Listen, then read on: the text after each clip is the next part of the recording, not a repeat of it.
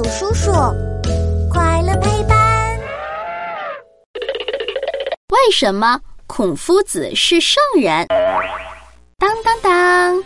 欢迎来到我们的为什么时间。嘘，开始啦！嘿嘿，你们知道我最崇拜的人是谁吗？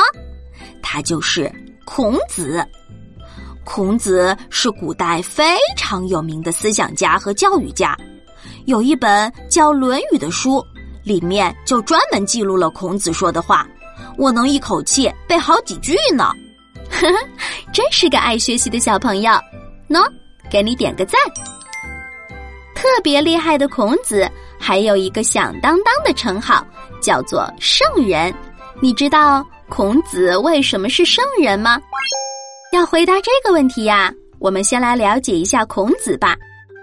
孔子从小就想做一个有知识的人，经过勤奋的学习，他三十岁的时候就成了鲁国最有学问的人了。不过，孔子可不仅仅是因为有知识才被称为圣人哦，他还做了很多了不起的事情呢。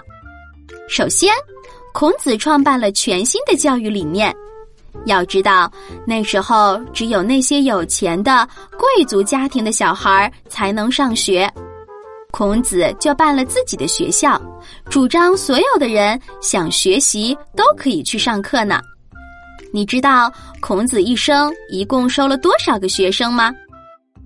他一共有三千个学生哦，而且孔子创办的儒家学派。不仅影响了我们中国人几千年的文化，很多国家也都被他的思想深深影响着呢。在孔子晚年的时候，还修订了六经，这些书籍给我们留下了特别珍贵的文化遗产。